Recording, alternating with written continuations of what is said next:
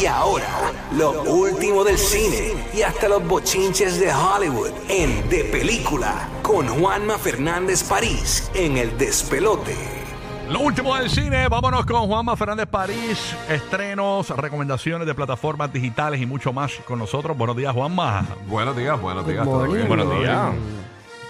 Morning. ¿Qué ¿Qué es la que hay, hay? Bichi? Bueno, pues hay cine, hay cine y estrenos en plataformas en plataformas de streaming, pero tengo miedo de empezar por la plataforma de streaming porque sé que el Giga va a tener este un podcast aquí en medio de mi sección. No, no, no, papi, no. De siete- no, de no, siete no, no. Ya minutos, aporto, no. aporto, pero no Este, te- No, no, bueno, lo que pasa es que literalmente hemos estado aguantados del Ah, estreno sí. de la serie Andor, que finalmente ya ayer zumbó sus primeros tres episodios en la plataforma de Disney Plus. Yes. Este, y entonces, pues, o sea, nosotros por acceso a... De hecho, esta serie se suponía que iba a estrenar a finales de, a finales de agosto y cambiaron, y cambiaron la fecha de estreno por cuestiones de estrategia para, para el flow de, de suscripciones y todo, Sí. lo, todo lo demás.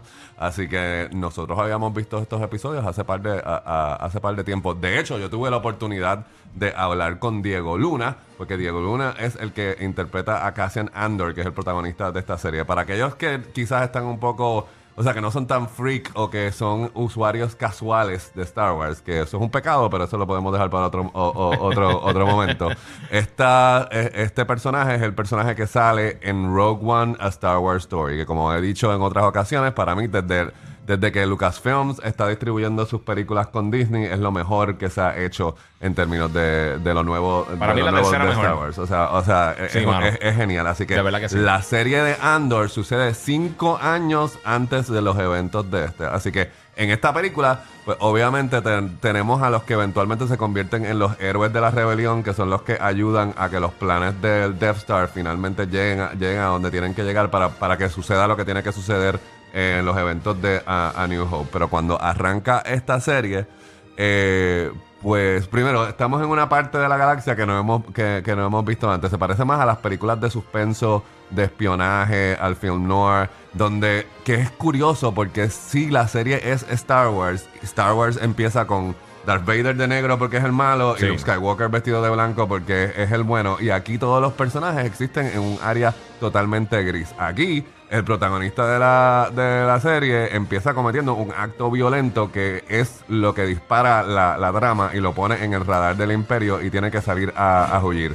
También lo que es interesante es ver personajes que pertenecen al imperio que literalmente se creen que están haciendo lo correcto, pero están obviamente vergando para el lado. El de la- o sea, vista. el- o sea, así Sí. que el juego con los personajes, el explorar la política de una forma interesante, porque No mira que, mira, mira que como Phantom Menace, todas Sí, estas ba- o sea, aquí literalmente Sí, sí. es un es un filme de suspenso y de espionaje donde no sabemos quién va a hacer qué, a pesar de que sabemos que esto va a conectar y sabemos cómo, cómo va a ser el final. Precisamente parte del atractivo de la, de la serie es que Star Wars, pero es una no es fórmula. Me explico. Mandalorian eh, es, que literalmente es como una, una serie de los 80, o sea, yo me acuerdo como BJ and the Bear, Sí, ¿entiendes? todas sí, las sí. semanas te montas en el truck y pasa algo y tienes una aventura y pasa, o sea, que literalmente hay una estructura que se repite. Está brutal y han logrado un montón de cosas, pero esta, a diferencia, a diferencia de Mandalorian, no se apoya en la nostalgia. Esto li- literalmente se siente como una esquina del universo de Star Wars donde no vamos a estar añorando por Luke Skywalker o nadie de la, de la saga original, donde la historia funciona y literalmente es como el- un capítulo de una novela bien, bien, Está bien, bien bien buena, buena, bien súper buena. bien desarrollada. Sí. Así que sí, no sé, no sé, si no, si no se dio cuenta de que me gustó, pues este eh, me ¿Qué, gustó qué mucho. franquicia esta? George Lucas está metido ahí, ¿verdad? Este- Bueno, no, George Lucas Yo- pero, pero cheque. él pone Lucasfilm, O no sea, tiene nada sí, que bueno, ver ya. la no- compañía siempre va a ser pero él no, no, No, no, de- nada que ver. cobró- ¿Quiénes son los creativos? Disney. Eh, eh, bueno, aquí Sí. es eh, Tony Gilroy, que es la persona que de- de- eh, es, literalmente ayudó con el guion de, de Rogue One y es ha dirigido Michael Michael Clayton de, eh, de Born Legacy y ha- o sea ha hecho varias varias Y él no, el- George Lucas no ha comentado nada de, de- de- dicho no, no, no, no. Él se ha quedado como- no, se queda eh, neutral, Dice. cosas- cada, sí, cada cierto, no. cada cierto tiempo, cuando todavía estaban haciendo la última trilogía, pues lo entrevistaban para meter la puya de que, Sí. de que no habían usado sus ideas y todo lo demás. Pero él- yo no recuerdo que él haya, se haya expresado públicamente sobre Rogue One, No. ¿entiendes? Así que, este, no, no, él te digo, él vendió, él vendió la compañía y siguió por ahí, siguió, siguió por ahí para abajo. Este, así que nada, Eh, Está bien buena. Bueno, ahí está la versión resumida de lo que Sí, acabo, la- sí, lo que sí, acabo- sí. de lo- del- toda la versión elaborada. Esa, es la versión de Rojo. Bichuela. Así que de nuevo, si se mete a Juanma París Cine ahora hay más mismo en. Instagram, ahí está mi charla con Diego, parte de mi charla con Diego Luna, Qué que es el humilde. protagonista de, de esta serie. Así, Así que es eh, así eso es es lo que está sucediendo en Disney Plus. De En hecho, este- está la de Javis Hermoso para que la Eh, vean. la entrevista. eh, la vi anoche completita, Sí, sí, la entrevista de Javi Este Hermoso, ¿La viste? ¿La viste? Horita, bien buena. Este fin de semana también Netflix va a estar haciendo su evento anual que es el Tudum, que es el sonido Sí. donde básicamente el Se llama 20 así mismo el evento, Sí, ¿verdad? se llama Sí. Tudum, que básicamente le van a dar, van a estrenar un montón, o sea, literalmente todo lo que va a estrenar en Netflix de aquí a la primavera va a tener preview, así que obviamente si en las redes sociales va a haber adelantos de Wednesday, adelantos de Nola Holmes 2, este, Sí. quizás algo de Stranger Things, a pesar de que todavía no han, no han filmado pero un nada. teasercito algo. algo. O Sí. sea, básicamente eh, ellos, las plataformas de streaming ahora literalmente están co- eh, copiándose de los eventos de Marvel y lo que se hacía en Comic Con. Escogen una fecha, escogen una fecha y ese día suman todos los cañones en Bien términos brutal. de inundar el tráfico con lo que viene. Así que pendiente a eso. En términos de recomendación de esta semana de, por Netflix, le voy a dar dos. Eh, una se llama Do Revenge, que hay una tradición de eh, coger clásicos, de, eh, coger co- conceptos clásicos y entonces hacer la versión con teenagers. Así que The Revenge es básicamente una versión de una película de Alfred Hitchcock que se llama Strangers on a Train, donde los personajes básicamente es como que, ok, tú matas a la persona que, que me está haciendo la vida de cuadritos y yo hago, a- eh, a- a- yo mato, o sea, nos intercambiamos crímenes. Aquí, obviamente, Wow. eso se, tra- te- Yeah, se traslada a high school, pero obviamente no van a matar. El título te lo dice, no es que están matando, sino es que tienes a dos personajes que tienen a bullies o personas que le han arruinado la reputación y son estas dos chicas. Bueno, pues ok, pues yo me encargo del que te, te chavó la vida a ti y tú te encargas de. Pero no tienes eh, que matarlo, ¿eh? No, no, imposible. eh, bueno, no voy a decir, no voy a decir nada. no pero decir, es un punto es movie que- o es un... es una versión, es una versión de esa i- trama de suspenso dentro de una escuela Entiendo. superior. Así que, por ejemplo, han hecho Dangerous Liaison en high school, eso Sí. es Cruel, In- Cruel Intention, han hecho Taming of the Shrew, eso es 10 Things I Heard About You, han hecho Romeo y Juliet. O sea que siempre hay esta tradición de coger eh, historias que han funcionado en- dentro de otros géneros y colocarlas dentro ¿Y de esto la está en escuela superior. Netflix? ¿A qué hora? Esto está ya disponible. Ya ahora está disponible. Ya está disponible. Y entonces la otra serie que estrenó esta semana, que son seis capítulos, eh, que se llama literalmente Thai Rescue, ¿entiendes? El- que es literalmente sobre el rescate en el 2018 en Tailandia, sobre el equipo de fútbol que se quedó con estos niños de 11 y 16 años que se, quedaron encerrados en las cavernas. Es curioso porque Prime Video, literalmente hace tres semanas atrás, estrenó una, también una versión que es una película dirigida por Ron Howard que se llama 13 Lives. Así que tiene las dos versiones de esta historia. Tiene la versión con este director de una película que dura dos horas y media en Prime Video, pero entonces Netflix acaba de estrenar esto que es una miniserie de seis capítulos. O sea Uh, que es una cortitas, versión. como me es, una, es una versión elaborada de qué fue exactamente lo que sucedió en la historia y cómo fue el rescate. Pero vamos a movernos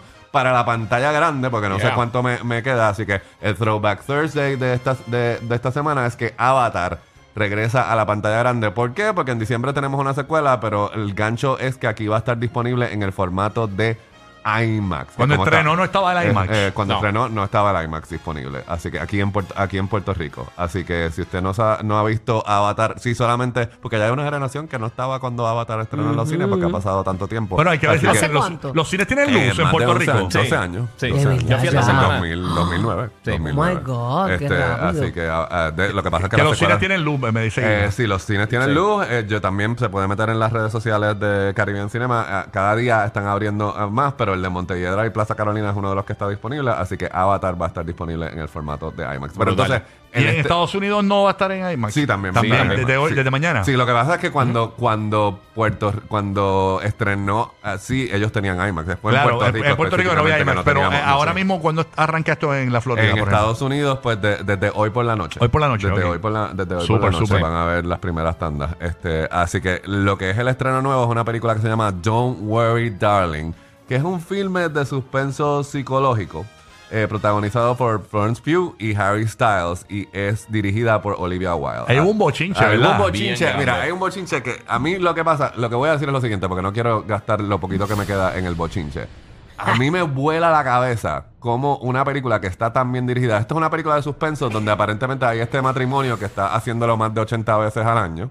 Este, están, están como que en la fase de honeymoon. Yes. Pero ah, la película sucede en la década de los 50, donde los hombres salían a buscar el pan y las mujeres se quedaban en la casa. Y entonces es como que eh, es, es esta presión de ser la familia nuclear perfecta. Significa que ella está pasando va con cleaner, con un traje, con un traje maquillada y tacos. Es como que es la cuestión del ideal americano. Pero ¿qué pasa? Eh, aparentemente en la comunidad que trabajan, que los hombres están trabajando en un proyecto especial, empiezan a suceder cosas extrañas que dejan saber que no todo es lo que aparenta. Si, si se dice, ok, ¿qué, qué significa eso, Juanma? No puedo elaborar porque li- literalmente hay co- la película juega con lo que es real y con lo que no es, con lo que no es real.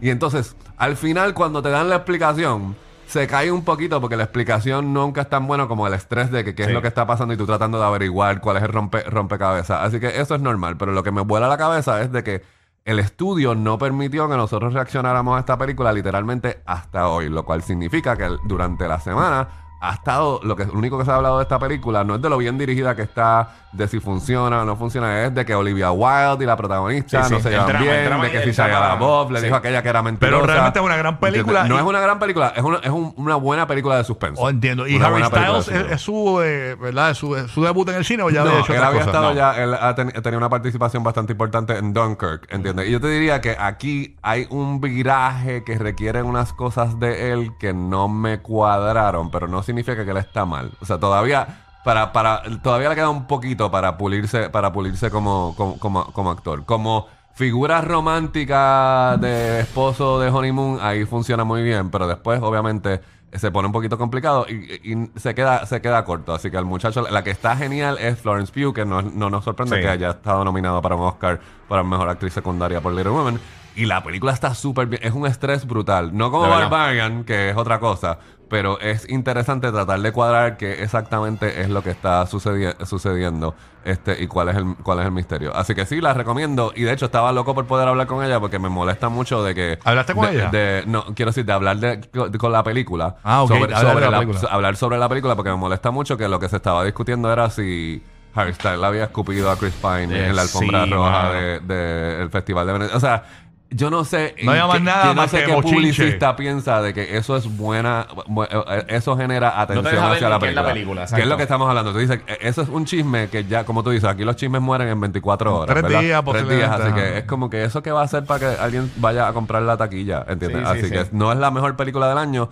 Pero funciona y apunta a que Olivia, a Olivia Wilde, que es la directora, tiene un buen futuro detrás de la cámara. En Puerto Rico estrena hoy y en Estados Unidos mañana. Mañana. Eso así así. que Duro. si quieres seguir hablando de cine y del resto de las opciones de entretenimiento, Juanma París Cine en Instagram y Facebook de Película TV. Gracias, Juanma, por estar con nosotros. Búsquenlo por ahí. Conecten con Juanma Fernández París de película aquí en el Despelote. En 3 minutos 22 segundos tenemos más boletos para ti para que vayas a ver a Rao Alejandro aquí en el Despelote. Hola, mi amor. Hola, bebé. Acompañado. Igual.